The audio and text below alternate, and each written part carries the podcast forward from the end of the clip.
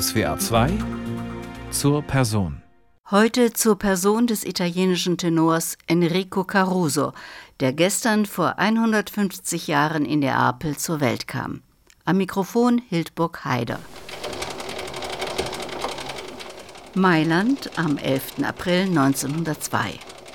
Im Hotelzimmer des Toningenieurs Fred Gaisberg stehen Klavier und Aufnahmehorn bereit. Enrico Caruso tritt auf, in Schlips und Kragen mit gezwirbeltem Schnurrbart. Ein historischer Augenblick. Die Wachsplatte Nummer 1782 entsteht. Der Star Caruso wird geboren.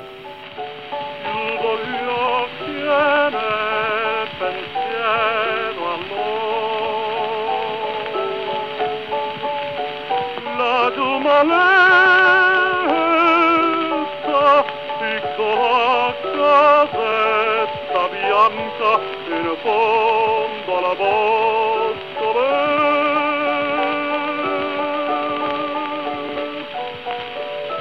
Là sotto il platino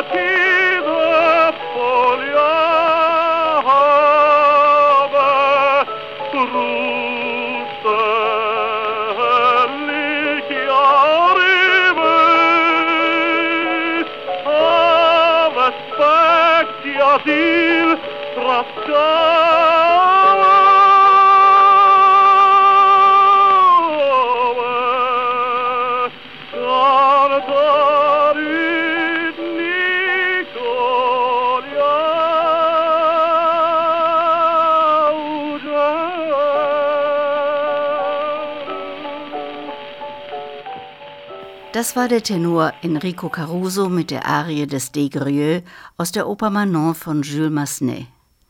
Diese originale Tonkonserve hat mir vor vielen Jahren der Mailänder Luciano Pituello in seinem kleinen Privatmuseum vorgeführt. Gleich hinter der Eingangstür blitzen Theatersäbel, blinken Phonotrichter, Zeugnisse einer Sängerkarriere auf Bühne und Schallplatte. Im rosa Salon ein riesiger dunkler Holztisch, umrundet von 100 Grammophonen. Pituello setzt die Nadel auf eine Schellackplatte von 1920 mit der Arie aus Händels Oper Xerxes. Non si sa se Enrico Caruso ha inventato il grammofono, se il grammofono ha inventato Caruso. Hat Caruso das Grammophon erfunden oder hat das Grammophon Caruso erfunden? Der Beginn der kommerziellen Schallplattenindustrie ist zugleich der Anfang von Carusos künstlerischer Karriere.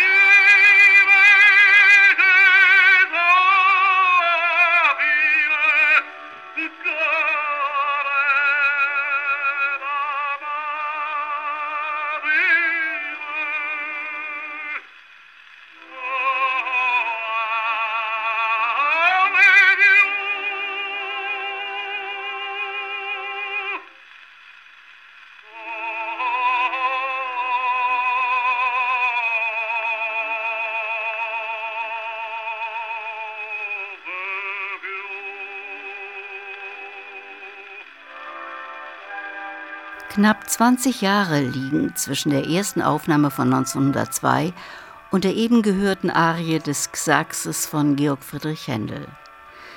Bis 1920 veröffentlicht Caruso insgesamt 266 Platten aus Oper, Oratorium und Unterhaltungsmusik. Das verschafft ihm ein Vermögen im heutigen Wert von 100 Millionen Euro, weit mehr als seine Gagen an den großen internationalen Bühnen. Eine Gesamtausgabe hat seit 1990 die restaurierten Plattenaufnahmen zugänglich gemacht. Fantastico. Dagegen bevorzugt der Enthusiast Luciano Pituello die originalen Aufnahmen mit der Patina von damals. Zum ersten Mal hatte er Carusos Stimme als junger Mann gehört. E ich kam nach Hause und stellte das Radio an. E da vernahm ich ein Rauschen und Krächzen. Und dann diese Stimme, die aus dem Äther zu kommen schien.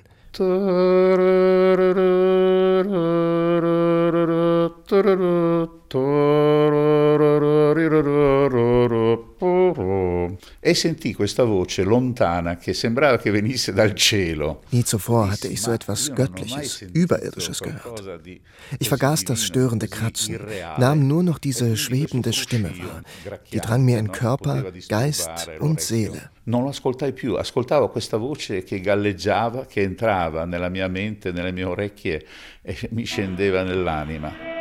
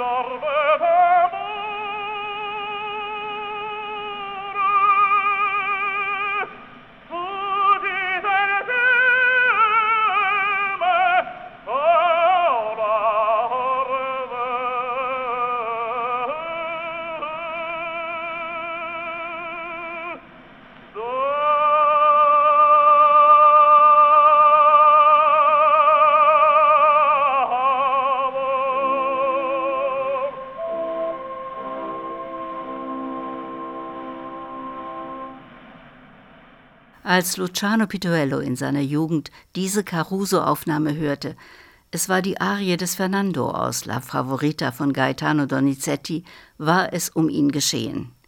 Dieser Stimme wollte er sein Leben widmen.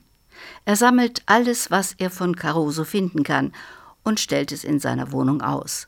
Postkarten von Caruso Sand, Noten, Fotos, Schecks, ein bestickter Kimono aus der Oper Iris von Mascagni, den Caruso an der Metropolitan Opera getragen hatte. Ich selbst bin ein Museum seit so vielen Jahren. Morgens stehe ich auf und sehe sofort die Trichter, die Platten, die Caruso-Porträts. Ich würde mich gern davon trennen, denn eigentlich gehören diese Exponate in ein richtiges Museum. Erst im Jahr 2011 wird dieser Wunsch Wirklichkeit. Pituellos Sammlung findet in Carusos ehemaliger Villa Bello Sguardo endlich eine neue Heimat. In den folgenden Jahren hat Luciano Pituello zusammen mit dem Musikwissenschaftler Ugo Piovano Tausende von Dokumenten über den Sänger gesichtet und daraus eine monumentale Lebensbeschreibung geschaffen. La nostra biografia Unsere Biografie, der göttliche Caruso, 2500 Seiten in drei Bänden, stellt das überlieferte Caruso-Bild nicht auf den Kopf. Es bietet aber eine Menge neuer Informationen, die uns endlich ein differenziertes und vollständiges Bild seines Lebens und seiner künstlerischen Tätigkeit vermitteln. Ugo Piovano präsentiert am 2. August 2021 zusammen mit Luciano Pituello ihre gemeinsame Arbeit im Hotel Vesuvio von Neapel, wo Caruso 100 Jahre zuvor gestorben ist. Im Mittelpunkt ihrer Forschung steht das diskografische Erbe. Alle Platten zusammengenommen dauern unter 13 Stunden. Hört man sie hintereinander an einem Stück, lässt sich Carusos Größe erahnen. Er hatte nicht nur eine Stimme, sondern ein ganzes Kaleidoskop von Stimmen. E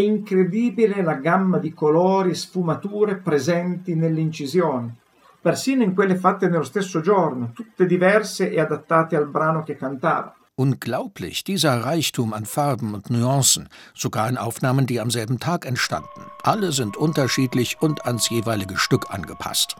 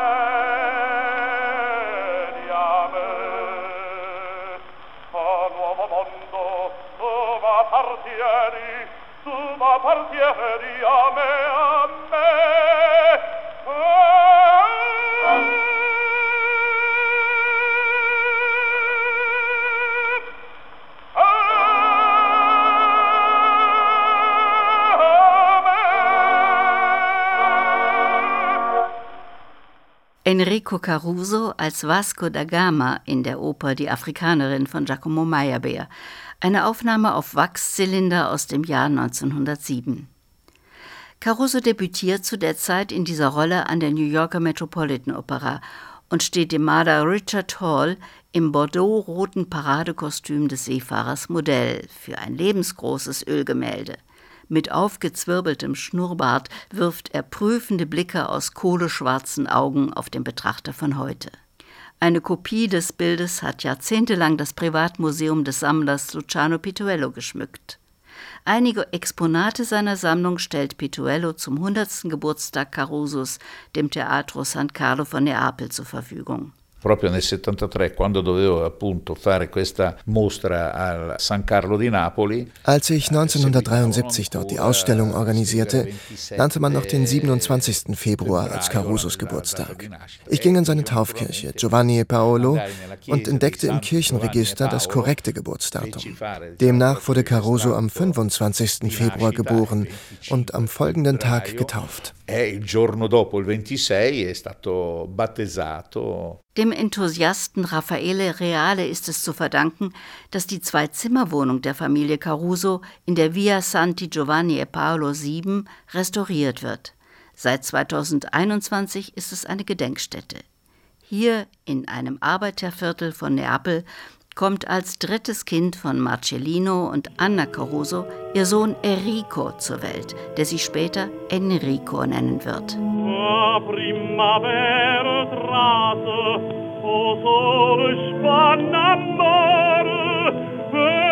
L'uragge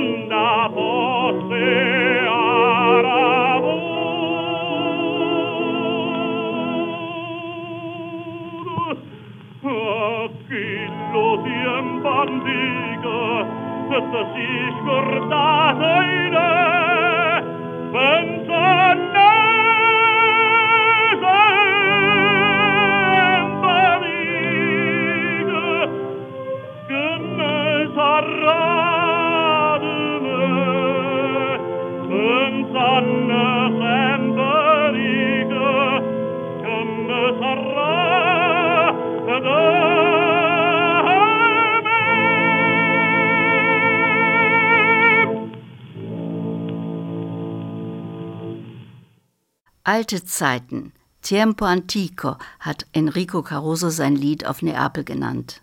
Ein nostalgischer Rückblick auf seine Geburtsstadt, die ihn anzog und zurückstieß, die ihn verehrte und verachtete. Mit zehn Jahren arbeitet Enrico als Lehrjunge in einer Gießerei und drückt abends die Schulbank. Seefahrer möchte er werden. Doch dann entdeckt er seine Stimme. Ich war die Wonne der ganzen Kirchengemeinde. Mit 19 entschloss ich mich, bei einem Maestro Unterricht zu nehmen. Den verließ ich nach einigen Lektionen, denn er schien die Frage, ob ich nun ein Tenor oder Bariton war, nicht lösen zu können. Denn Caruso verfügt über einen Stimmumfang vom Bassregister bis zum dreigestrichenen hohen C. Damals begann ich mich selbst auszubilden. Alles, was ich bin, verdanke ich nur mir selbst, meinem Studium und meiner Willenskraft. Was ist das Besondere an Enrico Caruso? Der Tenor Josef Brotschka meint dazu, also einmal ist die Stimme natürlich unverwechselbar. Die Stimme hat eine Mischung aus Baritonalität und einer Weite des Tons, die im Grunde individueller Art ist.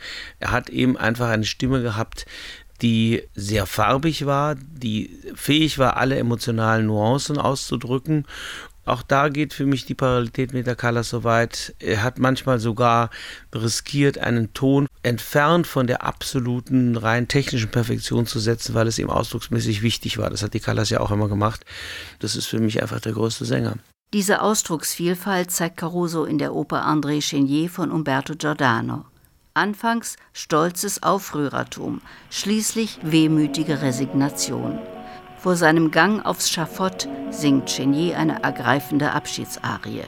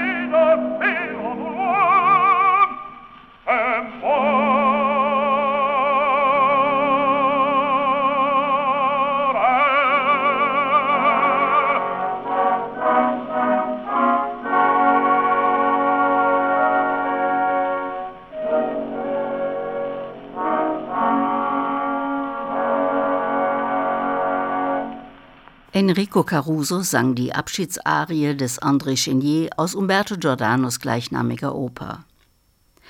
Am 15. März 1895 steht der junge Tenor zum ersten Mal auf der Bühne. Er singt vor geladenem Publikum am Teatro Nuovo von Neapel in Morellis L'Amico Francesco. Zwei Wochen später dann sein erster öffentlicher Opernauftritt als Faust von Charles Gounod am Teatro Cimarosa in Caserta bei Neapel der Beginn seiner Karriere, sagt Luciano Pituello. Ecco, qui inizia la carriera di Enrico Caruso. Schon in der ersten Spielzeit verkörpert Caruso ein Dutzend Hauptrollen, von lyrischen Partien bis hin zum dramatischen Fach. Er tourt durch Ägypten und Sizilien und erlebt seine ersten Skandale und Triumphe. Ausgerechnet in Mascagnis Cavalleria Rusticana nimmt Caruso die Trinkszene allzu wörtlich provoziert damit seine fristlose Kündigung und wird wenig später in Gnaden wieder an den Busen des Publikums gedrückt.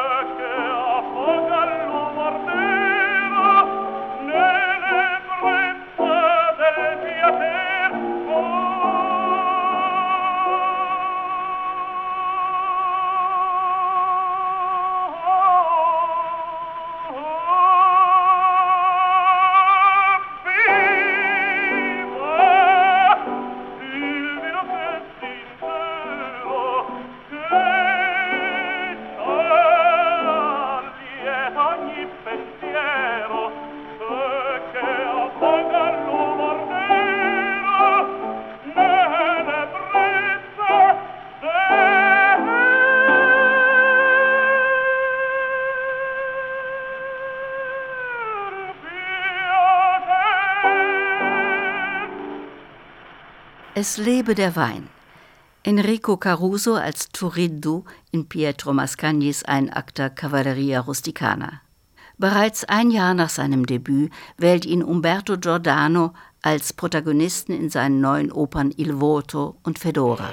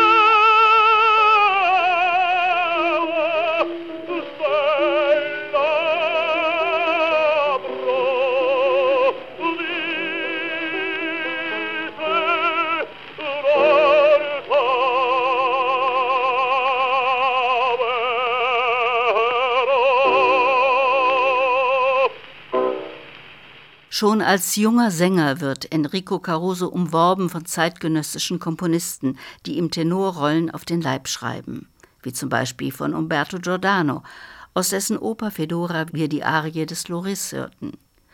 Auch Giacomo Puccini ist begeistert von Carusos Stimme. 1897 singt Caruso in La Bohème zusammen mit der Sopranistin Ada Giacchetti. Sie wird für zehn Jahre seine Lebensgefährtin und Mutter der Söhne Rodolfo und Enrico. Außerdem vermittelt sie ihm eine solide Stimmtechnik. Dammi il braccio, mia.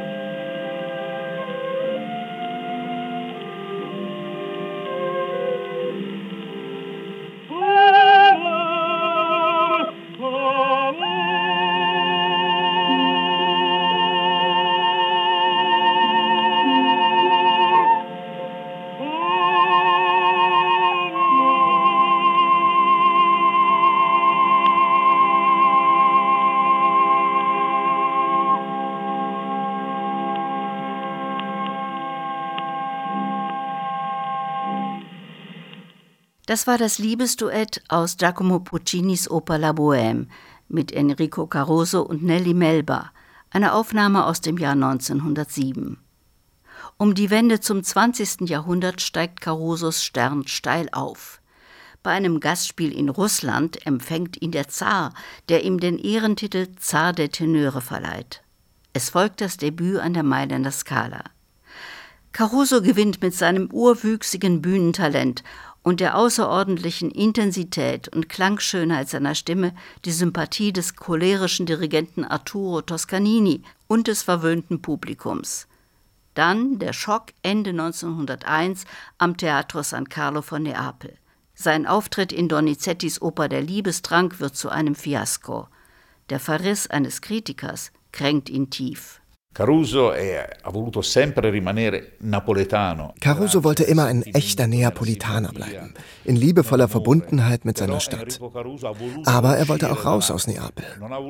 Er wollte nicht nur Neapolitaner sein, sondern der Mann Gottes, der Mann der Menschen, der Mann der großen Bühnen, der Mann des Universums.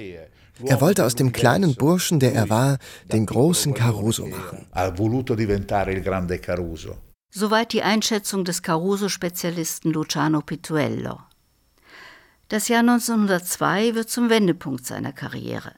Eines Abends, bei einem Auftritt an der Mailänder Scala, hören ihn Fred und Will Gaisberg von der neuen englischen Gramophone Company. Sie engagieren ihn sofort und akzeptieren seine horrende Honorarforderung. 100 Pfund für zehn Lieder. Wenig später debütiert Caruso in Verdis Rigoletto an der New Yorker Metropolitan Opera. Mit mäßigem Erfolg, doch allmählich setzt sich Caruso in Amerika durch.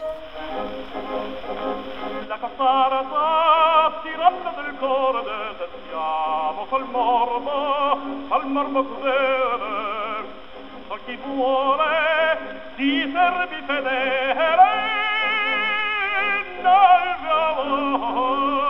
nuova libertà. Se mariti il geloso amore degli amarti remani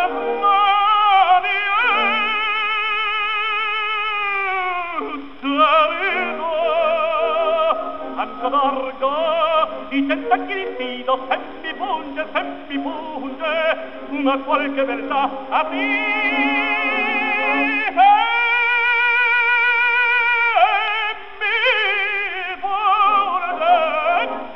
Una qualche beltà.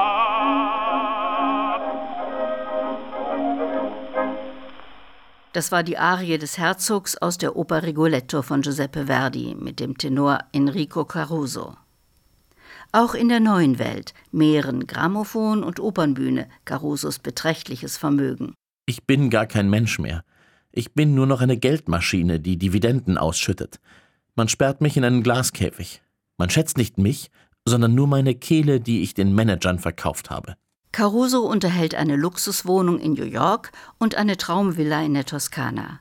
1904 bringt dort seine Lebensgefährtin Ada Giacchetti ihren zweiten Sohn Enrico zur Welt. Viel Zeit bleibt ihnen nicht für das Familienglück. Anfang Oktober unternimmt er mit Ada eine Deutschlandtournee. Der ältere Sohn Fofo kommt in ein Internat. Den Säugling Enrico betreut eine Amme. Carusos Tagesablauf hat der Biograf Pietro Gargano rekonstruiert. Aufstehen um acht, gestärkt von einer Tasse schwarzen Kaffees. Bad in Duftwasser, das erste von zwei bis dreien täglich denn Caruso betrachtete üble Gerüche als permanente Bedrohung. Sein kostbares Stimmorgan pflegt er mit Inhalieren und Gurgeln. Danach greift er munter zur Zigarette und macht sogar Werbung für eine amerikanische Zigarettenfirma. Zu den vielen Anekdoten seiner Bühnenlaufbahn gehört ein authentischer Vorfall in Philadelphia Ende 1913. Im vierten Akt von Puccinis Bohème versagt dem Bass die Stimme kurz vor der Mantelarie. Die Darstellerin der Mimi, Aldous Francis, sagt, Caruso habe den Kollegen angewiesen, nur die Lippen zu bewegen. Er selbst sang wundervoll, mit dem Rücken zum Publikum. Das Publikum hat nichts gemerkt. The audience not realizing that it was Caruso who had sung.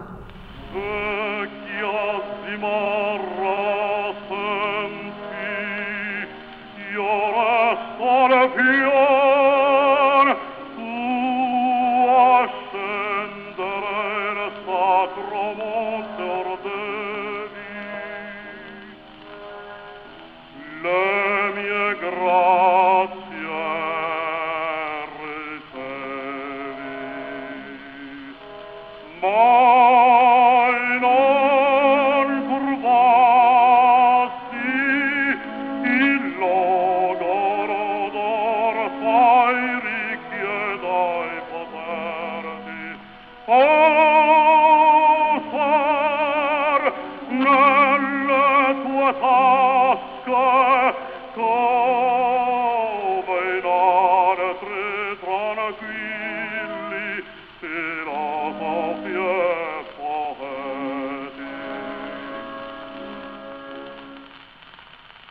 Enrico Caruso mit der Bassarie aus La Bohème von Giacomo Puccini.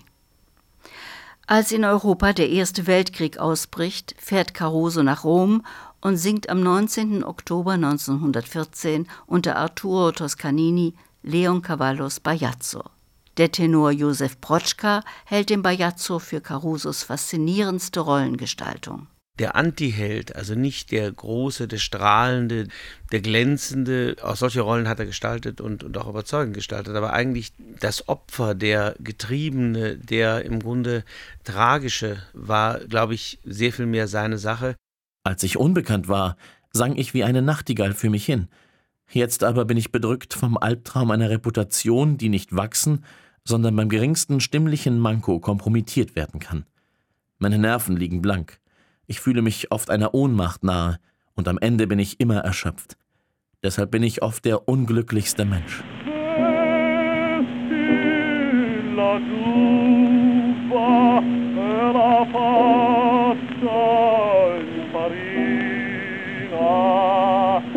La gente paga e rider vuole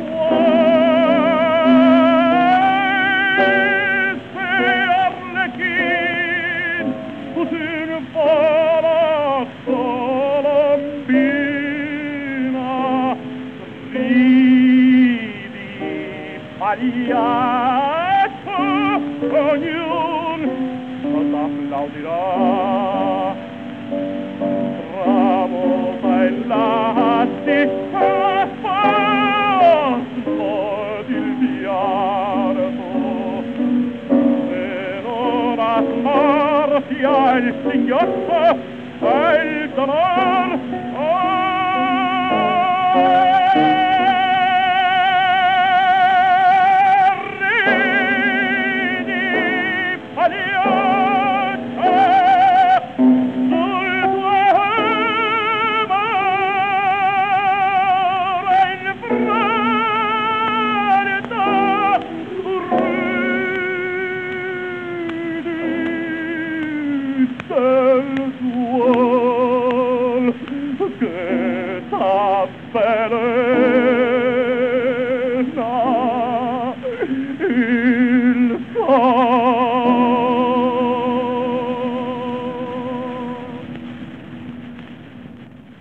Mit der Arie des betrogenen Ehemannes Canio aus Leoncavallos Musikdrama Der Bajazzo kommt Enrico Caruso ins Guinness Buch der Rekorde. Eine Million Dollar verdient er mit dieser Aufnahme.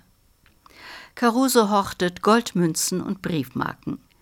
Wie ein Feudalherr bestimmt er über das Privatleben seiner Diener. Großzügig unterstützt er eine Hundertschaft von Landsleuten. Sein Sohn Enrico erinnert sich. Actually, I sort of feared him. I loved him, but I feared him. Eigentlich hatte ich Angst vor ihm. Ich liebte ihn, aber ich fürchtete mich auch vor ihm. So war er nun mal. Jeder schlich auf Zehenspitzen rum. Psch, der gnädige Herr schläft. Und dann, wenn er das Glöckchen läutete, wurden alle verrückt. Die Dienstmädchen rannten herum und das Haus erwachte. Im Jahr 1907 erfährt Caruso, dass seine dauergeliebte Ada Giacchetti, die Mutter seiner Söhne, mit ihrem Chauffeur durchbrennt.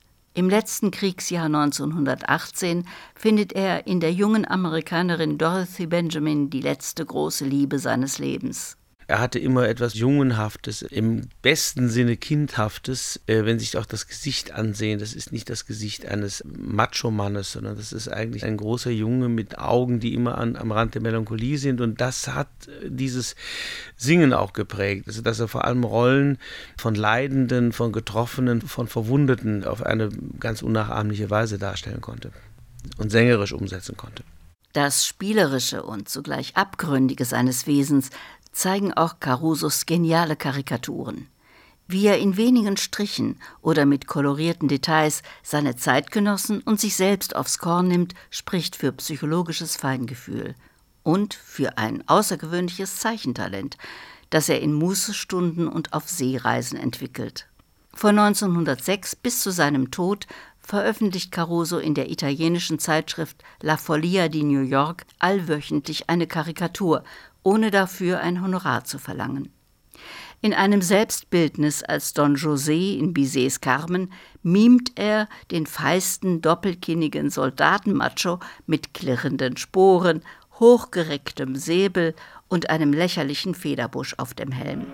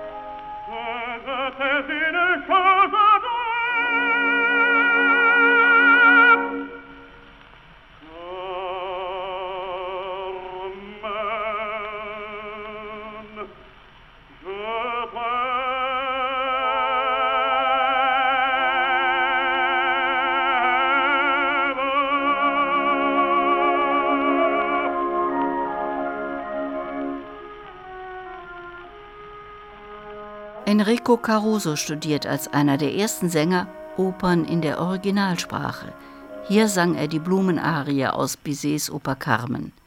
Er war eben kein typisch italienischer Sänger, meint Josef Brotschka. Für die Italiener ist einfach der Spitzenton und der Aufschwung dahin wichtig, deswegen sehr starke Betonung des Sitzes. Und bei ihm, der hat zwar diesen Sitz auch gehabt, aber er hat die Weite des Raums und die Offenheit der Kehle und die Farbigkeit des Singens, die eben ihm möglich machte, diese Emotionen umzusetzen, die hat er allem anderen vorangestellt. Caruso ist schon zu Lebzeiten eine Legende. Sein Name gilt als Synonym für einen Tenor schlechthin. Auch für die Profis von heute? Für meine Generation ist Caruso immer noch einer der ganz großen Tenöre und Sängervorbilder gewesen, nicht mal wegen eines stimmlichen Details, sondern als Gesamtkünstler. So wie man heute sagt, dass jemand wie die Callas zum Beispiel ihren ganz unverwechselbaren Standort in unserer Branche hat. Und da gehen die Meinungen, sind immer auseinandergegangen im Hinblick auf perfektes Singen oder besonders schönes Singen, aber er ist eben unverwechselbar im Timbre, unverwechselbar in der Tonbildung und Attacke und unverwechselbar in der Fähigkeit, die Menschen anzurühren.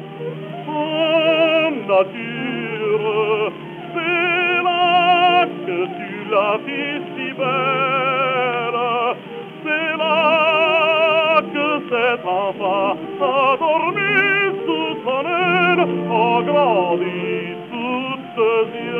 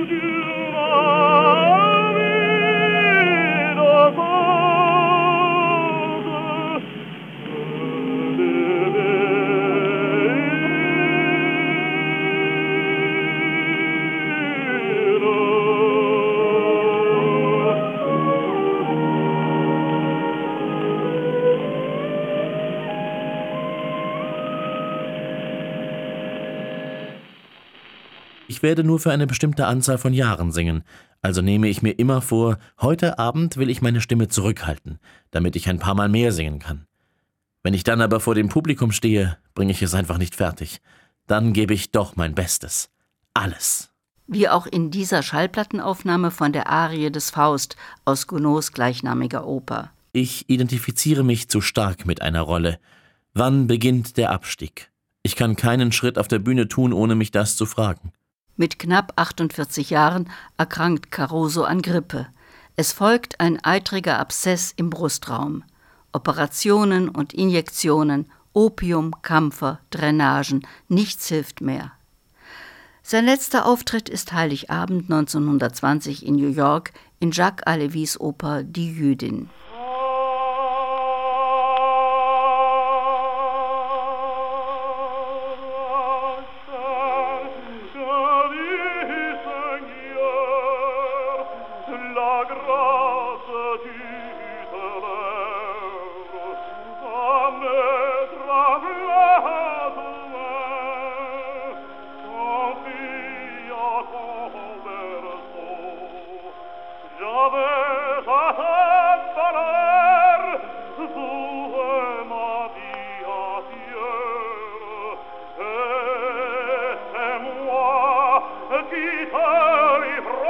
burro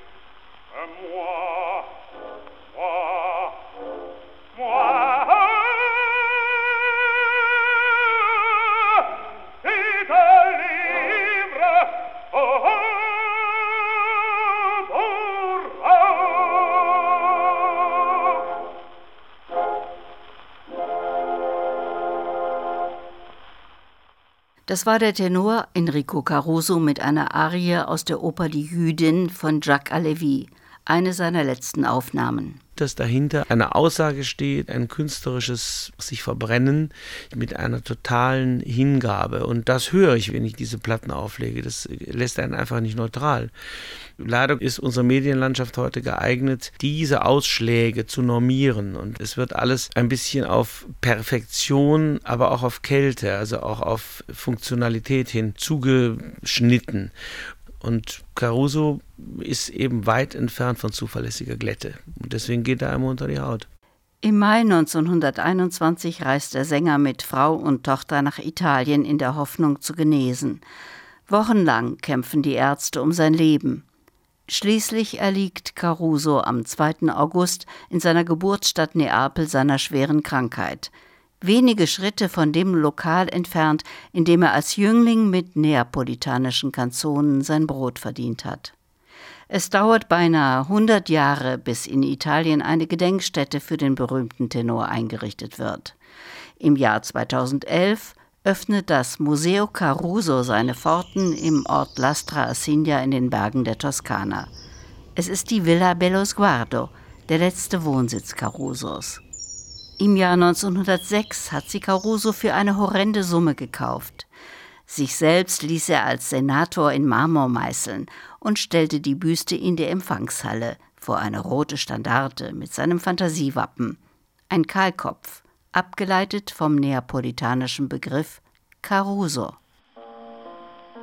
Im Februar 2023 schließlich stellten Ugo Piovano und Luciano Pituello im italienischen Kultusministerium die staatliche Caruso-Gedenkstätte vor, die im königlichen Palast von Neapel eingerichtet wird. Dort finden endlich alle Schätze aus Pituellos Sammlung ihren Platz. Bei der Feierstunde zum 150. Geburtstag erklang Carusos Stimme im Teatro San Carlo, quasi als Wiedergutmachung für den Misserfolg des jungen Tenors in Donizettis Liebesdrang an eben diesem Ort.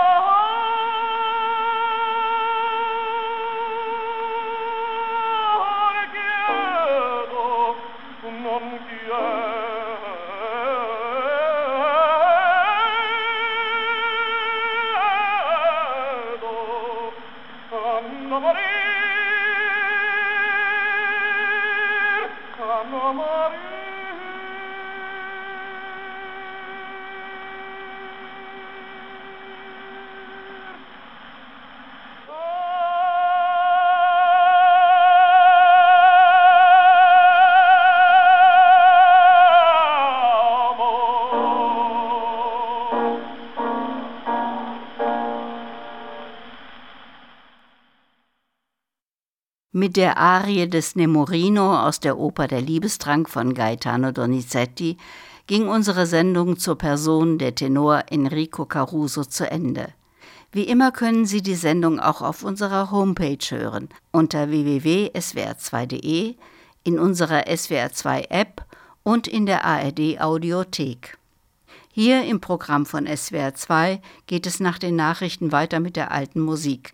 Da stellt Ihnen heute Bettina Winkler neue CDs vor. Mein Name ist Hildburg Haider. Ich sage Danke fürs Zuhören und wünsche Ihnen noch einen schönen Sonntag.